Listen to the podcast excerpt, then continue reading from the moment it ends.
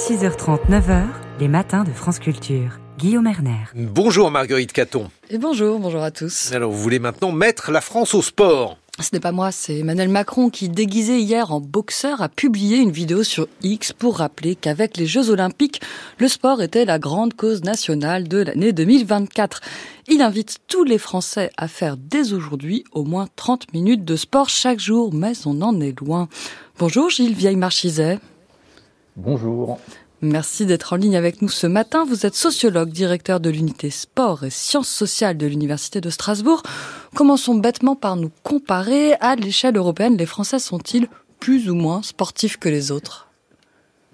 Oh, les Français sont dans, la moyenne. Hein. Euh, l'eurobaromètre de 2022 euh, rappelle qu'en gros, euh, un, peu plus d'un Français sur deux fait, fait du sport régulièrement avec quand même du coup 45% des Français qui déclarent ne jamais, absolument jamais faire de sport. Mais il faut relever, Gilles Marchizet, que le nombre de sportifs est en hausse en France. En 5 ans, on a gagné 3 millions de sportifs réguliers. Quels sont les sports plébiscités par les Français? Bah, Tout dépend de toute façon déjà de la définition du sport hein, qu'on donne. Euh, quand on parle du sport, c'est pas toujours institutionnalisé dans des clubs sportifs. Hein, c'est une pratique de sportive de, de, performance, de, euh, on va dire, qui euh, qui peut se faire de manière, de manière, de manière informelle. Donc les pratiques qui sont plébiscitées aujourd'hui, ça reste donc la, marche, hein, une marche, une marche, une marche active. Et puis ce qui, ce qui a beaucoup de succès, notamment chez les jeunes garçons, c'est les pratiques de fitness, de musculation. Et c'était un engagement du président de la République dès 2017 d'augmenter comme ça le nombre de sportifs. Est-ce que vous vous êtes en mesure d'analyser les ressorts qui ont fonctionné, ce qui fait qu'on a gagné comme ça 10% de sportifs réguliers? Ben, euh, les, ressorts, c'est qu'en fait, bon, il y a aujourd'hui beaucoup de campagnes de, communication autour de, l'activité physique euh, et, du, sport. Euh, il y a un certain nombre de moyens, c'est indéniable, qui sont mis en place euh, d'une manière, euh, on va dire, euh, verticale descendante, c'est-à-dire que il y a un État qui, puisqu'il y a les Jeux Olympiques, donc essaie de mettre en place donc des, des, des, des, actions par le, par le haut. Donc ça, ça a un effet certain, mais on pourrait aller beaucoup plus loin. Si l'on rentre dans le détail des pratiques sportives, on observe de très grandes disparités. Parmi la population qui déclare ne jamais faire de sport, les deux grandes catégories sont les femmes au foyer et les chômeurs. Est-ce que le sport est une pratique de milieu plutôt favorisé, Gilles Marchizet bah, c'est indéniable. Il y a de grandes inégalités sociales et territoriales en matière sportive. Hein. Euh, plus on est euh, dans des milieux euh, cultivés, éduqués, plus on a une pratique sportive, plus on est dans un milieu urbain, plus on a une pratique, euh, une pratique sportive.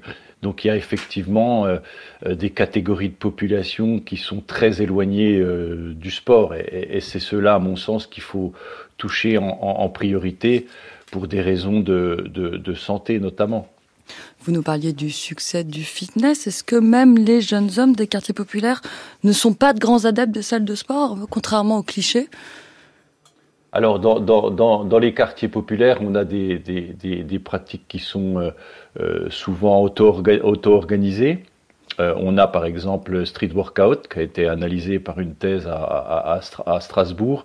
donc, c'est quoi? C'est la musculation en plein air, c'est ça? de, La musculation de rue, la musculation de rue qui a, qui a beaucoup de, de succès auprès d'un certain nombre de jeunes qui ont eu la plupart du temps un parcours, un parcours migratoire et qui en quelque sorte euh, s'intègre dans notre, dans notre société par, euh, par le biais de cette activité, cette activité physique. Je parle des jeunes car il faut aussi que vous nous expliquiez euh, qu'il y a une les raisons de la difficulté euh, des adultes à revenir au sport après l'adolescence, et ce, quels que soient les milieux. comment l'expliquez-vous? Est-ce que c'est un traumatisme scolaire? Bah, disons qu'on a, on, a euh, des, des, décrochages en quelque sorte dans, dans le parcours sportif euh, à des périodes de transition de vie, notamment au moment de l'adolescence, chez, chez, les filles particulièrement, quand, on, quand on change de, de, de ville, quand on, on, part faire ses études ailleurs, quand on a un nouveau métier, quand on a un enfant, il y a effectivement des, des périodes de vie où, où l'activité sportive est, est mise de côté en quelque, en, quelque sorte. Et, après, c'est compliqué euh, de revenir euh, donc euh, à une pratique sportive régulière. Et l'EPS a laissé vraiment de mauvais souvenirs? Alors, dans, dans, nos enquêtes auprès de personnes âgées hein, qu'on a pu faire dans notre laboratoire, on, on s'est rendu compte à plusieurs reprises, notamment dans les milieux populaires, que effectivement le, le, sport à l'école a, a, a, pu laisser, mais pas toujours, hein, des, des, euh, des, mauvais, des, mauvais des, mauvais, des mauvais souvenirs, effectivement.